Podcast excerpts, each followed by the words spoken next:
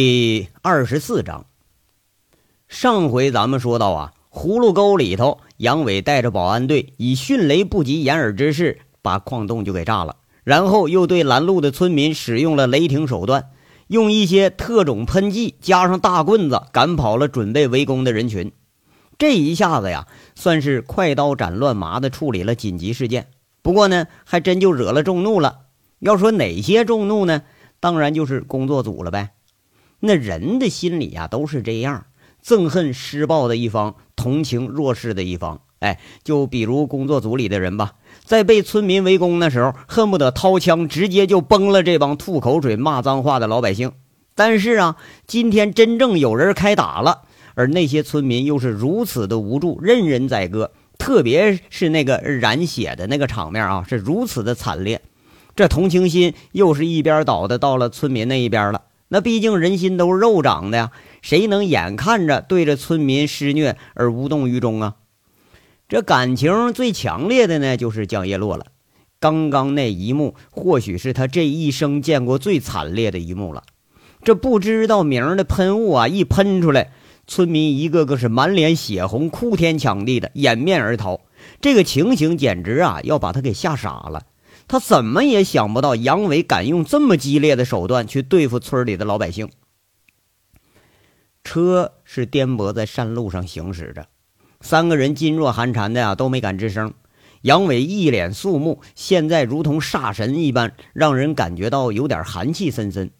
江叶落呢，抹着眼泪，终于还是开口了，声音里头痛苦的有点哽咽。杨伟，这些都是老百姓，你怎么能这样对他们？你这又是打人又是害人的，你不得好死！杨队长，你你刚才用的什么东西啊？不会出人命了吧？你这太过分了！张月荣有点结结巴巴，就问一句：“这场面还真就把他吓得不轻，那话里是掩饰不住的恐惧。”原本准备解释一下的杨伟，一听江叶落这个话，他就有点冒火了。略一回头，却是看着两位女士都是憎恶的表情看着自己。这下他倒懒得解释了，就冷冷的问一句：“那还有一位呢，警察同志，你没有什么问题吗？你啊，啊，杨经理，我只能据实向上级汇报了。这事儿你向五局解释去吧。”警察不冷不热说一句。说实话哈，这场面还真就把他吓住了。杨伟，你你逃脱不了法律的制裁。我把刚才你打人和害人的场面都录下来了，我我要第一个就告你。江叶落在那抽泣着，又补充一句：“哼，法律？你以为我是法盲是不是啊？你以为法律是万能的，是不是啊？今天要是我杨伟被村里人给揍一顿，有人会为我伸张正义吗？”或者说你们让人给揍了，你们觉着有人会受到法律的制裁吗？哎，别人要说说吧，也就算了。你们都是从矿洞里救出来的，围在矿洞里的时候，你们怎么就不拿那个法律当武器，你去保护你自己去啊？你们是不是有这个悲天悯人的心肠啊？啊，你刚才你们干什么去了？几百个家伙，那都是操着手里的武器呢。就那些村民，你们怎么就不自告奋勇上去呢？啊，还有你啊，叶子，你是不是就觉着自己就是公道和正义的化身呢？啊，还要告我啊？我他妈知道是这结果，在狼山哈，我就把你扔光棍堆里头去。现在你倒拽起来，还教训上我了，切！杨伟这话就不客气了，他一直以为江叶落呀了解和理解自己，看样还是自作聪明了。在江叶落眼里，估计他还是个流氓。杨伟，你你你流氓！江叶落气结的骂了一句。杨伟啊，连扔光棍里这话他都说得出来，那下文是什么？你不用想都知道。你这说话也太过分了吧！张月荣也给气得不轻，吱嘎一声。杨伟刹住车了，后面几辆跟着也就停下来。杨伟在扩音喇叭上喊一嗓子：“全体集合，包括工作组成员，全体下车。”这一干队员沿着车站成了两排，这几个工作组成员呢站在队列前面。杨伟左右冷冷看了一圈，开口了：“刚才发生的事儿，大家都看到了，也听到了，是我杨伟下的命令，包括武器都是我准备的，大家不要有心理负担。”有什么责任我一个人承担，与兄弟们无关，与这各位工作组的成员也无关。今天的事儿啊，晚上回到凤城，我会给大家一个圆满的交代。但是从现在开始，不许谈论这件事儿，不允许你们中间有谁质疑我作为队长的行为。你们要做的就只有一件事：服从命令。工作组成员啊，你们也只有一件事：服从安排，明白吗？是。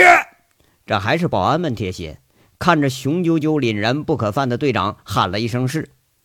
那你们呢？杨伟看着工作组这七个人，瞪眼睛问着：“这七个人，包括江叶落在内呀，对杨伟还真就没什么好感。不过，共同的感觉就是，面前的杨伟有点杀气逼人，让人感觉有点压抑。半晌啊，都默不作声。”不说话哈，不说话就代表同意了。今天的任务就是炸矿，少给我扯淡！上车。杨伟不再理会，一挥手上车了。这杨伟正要上车，看着江叶落和张月荣这俩人眼光里头的厌恶和不快，他冷冷说一句：“你们俩去后面那车上坐着去，省得我看你们烦啊！”杨伟，你什么意思啊？你这江叶落呀，不快的回了一句，是很气愤的那种表情。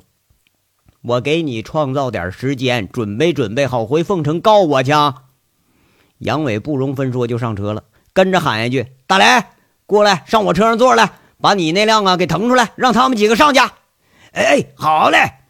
那位热八宝粥的大雷应了一声。这大雷和杨混天一起进保安公司的，这亏这次是亏得杨混天介绍，这大雷搞爆破还真有两下子，明显是行家里手。据大雷自己说呀。在部队，他是工兵出身，这民用的硝铵炸药啊，那还真就是小菜一碟。大雷带着一名保安上了杨伟的车，江叶落准备啊狠狠的再剜杨伟一眼，却没想到杨伟连看都没看自己，只得和张月荣俩人悻悻的上了后面的车。这柿树湾矿井被炸的消息，终于还是传回了长平。朱前锦也是和杨伟做的事儿一样，说训话。这砰的一声，朱前锦一拳就砸在了自己的办公桌上，那桌子上的茶杯被震的是嗡嗡直响。一边上的这军师赵宏伟心里头咯噔一下，也给吓了一跳。刚刚啊，这赵宏伟一汇报自己在官面上那几条线呢，根本都没人知道这矿被炸的事儿。以往说只要有什么风吹草动，他这里都会提前得到消息。这次呢，却是根本就毫无征兆。而且是两个地方，三个矿口全都给炸了。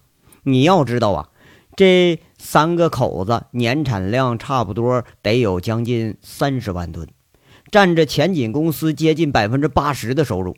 还有一座前平的那个矿呢，那是基建矿井，还没到大量出煤时候呢。现在这么一炸，等于把自己这脊梁骨就给抽了。妈的，一个村上千人口。每年我给发十几万的福利，养着他们有什么用？我就养一群狗，他也能看住门吧？居然连人家炸了矿了都没人知道。老谷啊，你二舅不知书吗？干什么吃喝去了？朱千锦背着手，他是一脸的不善。呃，大大哥，我现在还没找着人呢。古建民有点胆怯了。哎，这还真是挺奇怪啊！你说这二舅古守章都消失一天了，就是没找着人。更奇怪的是，连电话都打不通。宏伟啊，三刀联系上没有啊？朱前锦不理会这个古建民了。赵宏伟赶紧说：“啊，联系上了，他们啊没找着正主。他赶到柿树湾以后，那儿都已经被炸了，现在正往葫芦沟赶呢。一会儿啊，告诉他别回葫芦沟了，直接奔前平，那儿基建可别出事啊。咱们投进去一千多万，一分都没回收呢。”你跟朱全通话了是不是啊？那个沟里头到底怎么回事啊？朱前锦有点气结的在这说着。赵宏伟又说：“啊，那个二大爷也说不明白呀。反正他们反应过来时候，这矿就已经炸了。后来那村里头围人也没围住。有多少人呢？有二十多个人。是公安吗？那应该不是。”如果是公安的话，这么大行动，咱们那位应该提前给咱们打招呼了。赵宏伟这话说的有点隐晦，朱前锦很不满意。村里多少人啊？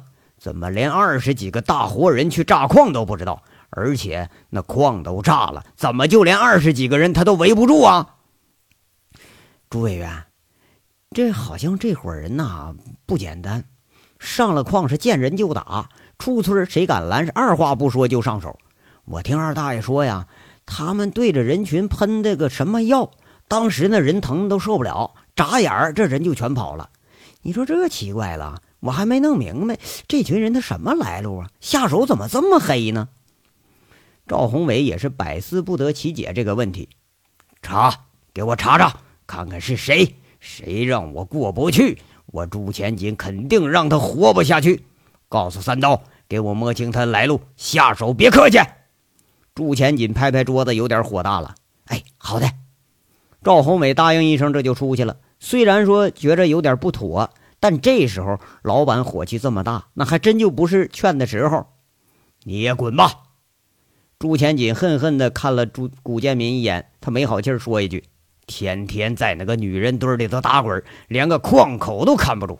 去吧，上他妈小姐裤裆里拉煤去吧！”古建明红着脸讪讪的出了朱前锦的办公室。这时候啊，什么都晚了。朱前锦做这一番安排，他还是晚了。赵三刀带着十几个人和杨伟足足是差了一个多小时的路程，就这时间足够杨伟做任何事情的了。要说这事儿啊，他也凑巧，在柿树湾炸掉第一个矿洞的时候，直到半小时以后，那放羊的才告诉村里，这话说的呀是那什么，说鬼子把咱村里矿洞炸了，来了好几十个人，还把我给揍一顿。那村里头几个毛头小伙子一惊，赶紧打电话通知谷首长。可是这电话根本就打不通啊！你要说这事儿，他也没办法。人家老谷支书昨天跟阿美在床上滚了一夜，那根本就还没起床呢。要是那手机呢，那早就被阿美悄悄把电池拔了。偏偏啊，有人认识这个呃古建民啊，也也是个这个过夜生活的材料啊。昨昨个从那个煤运何经理那儿办完事儿出来，哎，人家古建民直接钻一家洗浴中心去了。这倒好啊，真正的老板朱前锦根本就不知情。最后还是一辆煤厂的运煤车进了柿树湾，才发现矿洞被炸了。这马上就通知赵三刀，赵三刀这才吓了一跳。再问朱前锦，连老板居然都不知道。这已经都是两个多小时以后的事了。当然哈。那谁也弄不太清楚，这这个巧合是人为的，哎，就包括调走柿树湾的当家人，包括电影，包括大戏，包括草台班子那雷人的表演，都是人为的。不过，如果你要是不说出来的话，确实也没人能把这风马牛不相干的事儿给扯到一块来。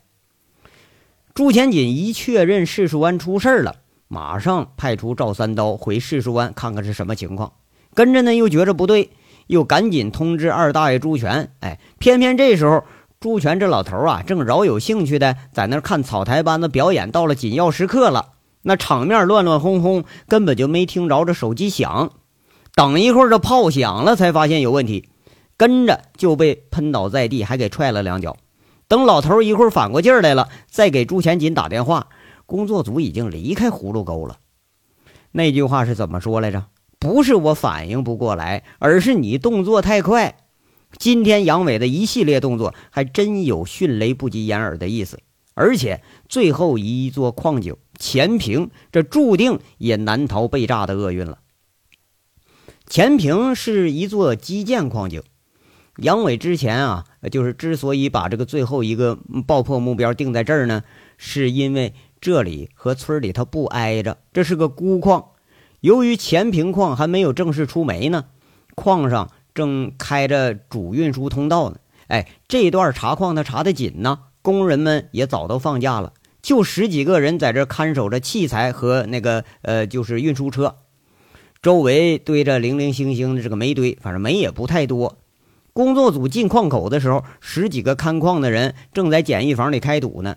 一听有车响，有人一看这形势不对，就喊：“这！”十来个人啊，一听喊，哗啦啦操着这个镐啊、锹啊、钢筋就全都冲出来了。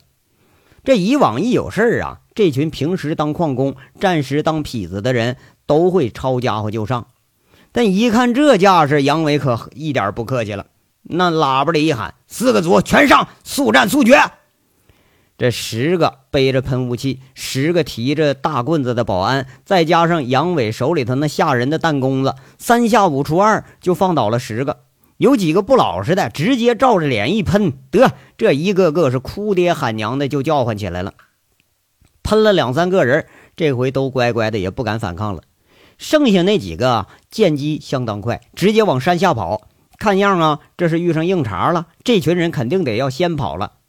杨伟一看这些人出了爆破范围，一喊话，把人全都收拢回来，连追都懒得追。那工作组那几个呢，现在也麻木了。两个女同志是连车都没下，这也都没啥看头了。形势是一边倒的，倒在了自己这边。那矿被炸，已经就没什么悬念了。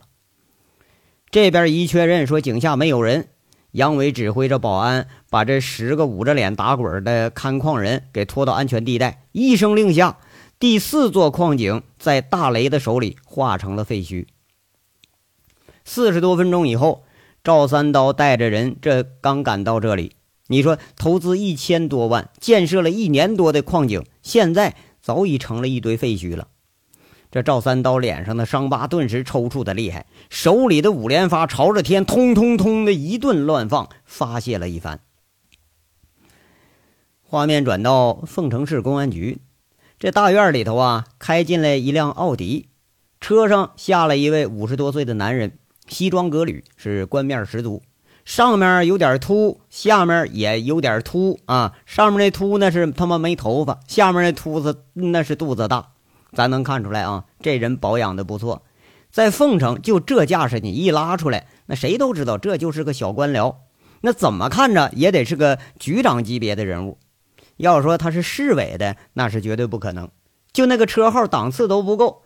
要是那市委的出来，那都是欧牌的车。这人呢？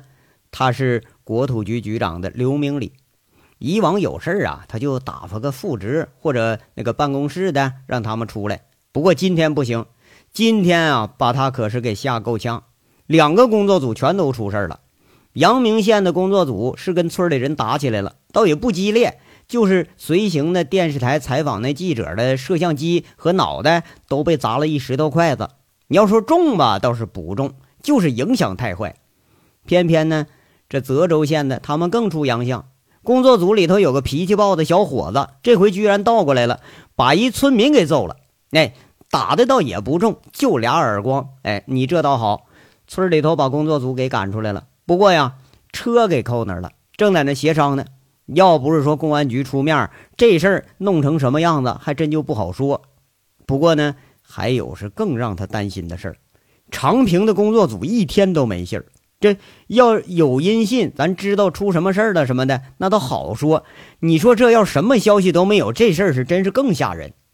不过呢，亏得是地方公安出面，这才阻止了事态的发展。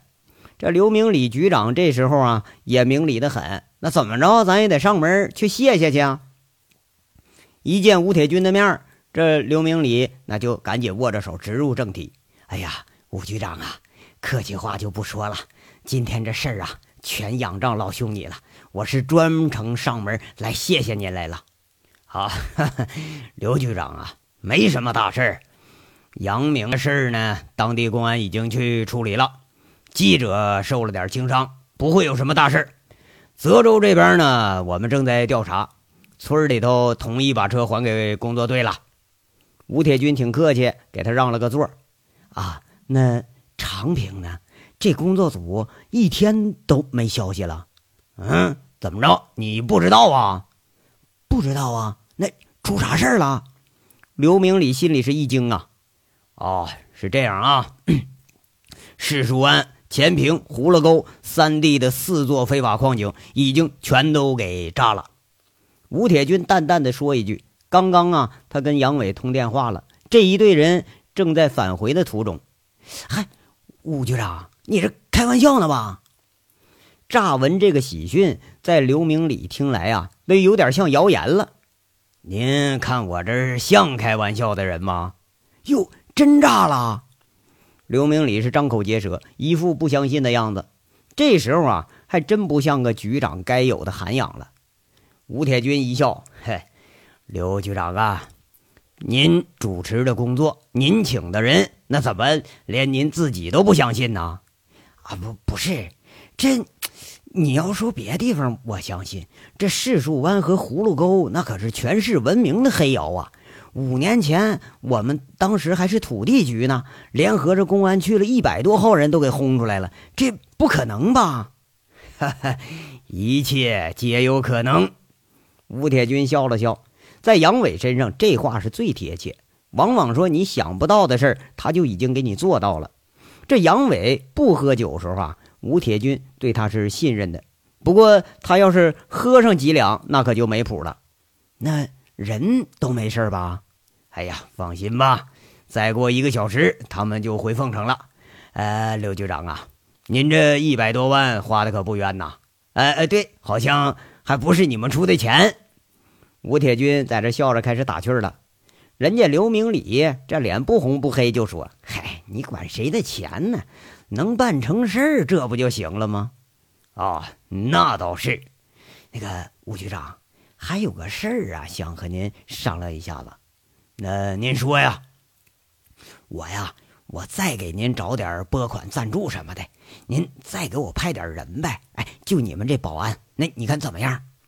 刘明礼是一副非常诚恳的在这说，看样啊是被查款给搅得有点头昏眼花了。他想啊往外推卸责任了。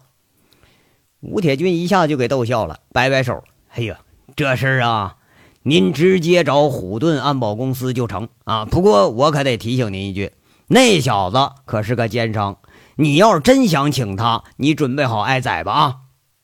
这话听的刘明礼呀，只是觉着又是一阵轻松啊。吴铁军这意思是派人肯定有戏，那至于价钱嘛，他爱宰宰去呗，反正那钱又不自己掏腰包。这章到这儿说完了，下章稍后接着说。感谢大家的收听。